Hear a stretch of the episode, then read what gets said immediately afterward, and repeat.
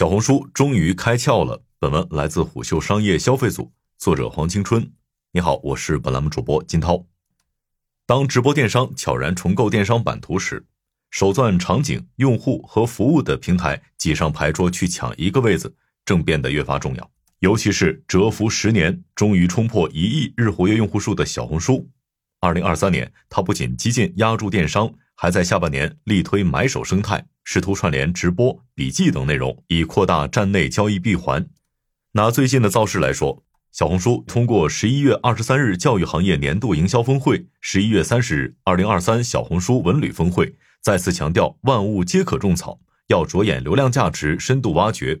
坦白说，无论抖音、快手还是淘宝、京东，直播电商业务铺开前的第一步，都是建立独特心智来完成市场区隔。但是，抖音重新定义电商的全域兴趣电商，快手重构消费决策的信任电商，这些绝非适配小红书电商生态的范本。所以，买手便成为了小红书攀爬电商业务，进而完成拔草的桥梁。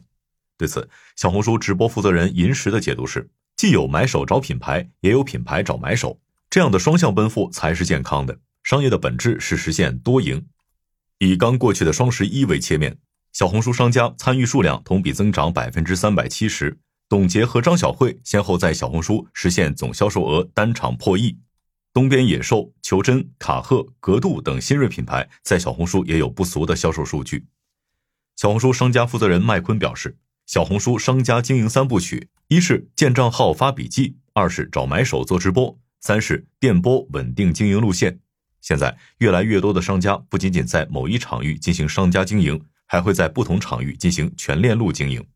不过问题在于买手模式究竟是开辟了一种新模式，还是新瓶装旧酒呢？事实上，豆瓣、天涯、知乎和虎扑等先辈已经证明一个道理：社区商业化就像烹饪，讲究一个火候，心急吃不了热豆腐，时机与决心很重要。其实，小红书自二零一四年便相继试水自营直播带货和笔记带货，遗憾的是，并未培养出用户站内的消费心智。而这很大程度上源于小红书战略的摇摆。最初，电商与商业化被切割成了两部分。二零二零年初，小红书直播业务正式上线，直播带货与内容直播两种形态并行，直到管理层感知到直播电商席卷而过的巨大势能。二零二二年，小红书力推社区电商战略，这才将电商并入社区部门。而转折其实始于二零二三年初董洁效应的破圈，小红书也终于等来了一个时机。具体而言，一方面，小红书组织修炼内功，它投入大量人力与资源去提升品牌生产链、物流链和售后服务等方面的服务能力；另一方面，小红书决心聚兵一处。今年九月，小红书相继关停小绿洲、福利社等自营电商，在拎清商业化和社区氛围优先级后，官方还立下扶持一百万买手和一百万商家，推动常态化电波的 flag。乍一看，两个一百万的计划颇有些冒进。但小红书主攻电波的时机在于，抖音、快手在狂飙过程中不断垒高电波门槛，这就在一定程度上刺激更多创作者品牌试水小红书。目前，小红书平台服务的 MCN 机构超过六百家，头部代表性 MCN 机构包括清晨文化、告趣、众灿互动、摘星阁等。对此，林环影主理人林环影认为，品牌在小红书电波能更好地把握生产节奏。因为相比于小红书原生的图文、视频和笔记之外，电波是一种更加实时、互动和有粘性的沟通场景，而且区别于过去的买手店模式。Soft Mountains 创始人龙红子伟认为，小红书对新品牌、设计师品牌更友好，品牌也可以在较低的成本投入下完成宣传和破圈。过去买手店经营模式中，品牌无法接触到具体的客人，但小红书却可以获得更鲜活、精准的客群画像。胡秀注意到。小红书第一波电波商家主要偏品牌主理人或品牌设计师，现在更多电波则是专职直播员工。换个角度去看的话，电波其实是另外一种买手直播形式。因为让一个品牌去做主理人或买手性质的直播是有难度的，他们也难迅速带入博主或主理人人设。但品牌电波更多是通过用户互动和专业沟通去直播，例如。新国货品牌东边野兽在小红书做电播，首先会关注单月交易总额和返品增速，其次他也会关注市场需求与小红书电商场景契合度，而品牌自播则更关注电波涨粉效率、成交数量，最后则是关注品牌建设及小红书以用户笔记提及的品牌，和用户主动搜索品牌作为标准。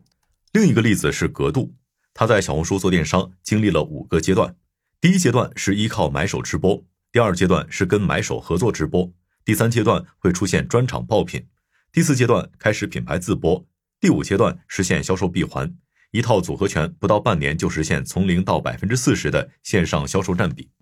对此，格度创始人柴晓东透露，新品发布前，格度都会认真搜集来自小红书买手和用户的反馈，感知市场情绪和关注偏好，从而在品牌发力点上做出决策。与买手的联名合作款也有效地发挥了达人的审美能力和市场洞察力，为产品带来更多活力。等于说，企业账号要人格化、内容化，避免过度商业化。卖货是附带而非唯一目的。顺着上述逻辑，买手是通过生活积累品类和专业性，成了商家将其品牌理念精准传递给用户的一个新渠道。此外，买手在小红书电商生态中也占有非常重要的位置和角色。一方面，小红书会基于平台已有的品类细化独立出新品类，或是针对特殊用户，基于战略业务与商业化角度将品类分离，从而建立新品类。另一方面，买手会对标平台用户来调整产品配货，提供明确的生活主张，从而吸引对的人，打造平台的爆款。也正是因为这些，如今异军突起的小红书也早就引起了巨头们的兴趣。腾讯、阿里、字节、美团无处不在布局种草赛道。而再往前回溯。知乎、得物、芒果、超媒也都进行过试水。然而，小红书凭借内容加社交的驱动，在 KOL 加 KOC 背书下的购买转化远高于行业均值，买家复购率也高于行业均值，形成了独特的消费场域。且小红书用户生成内容沉淀和用户忠诚度非常高，甚至逐渐形成了某种气质和价值观。于是，海量的用户生成内容潜移默化完成了场景心智重塑，以至于种草心智使用习惯很难迁徙。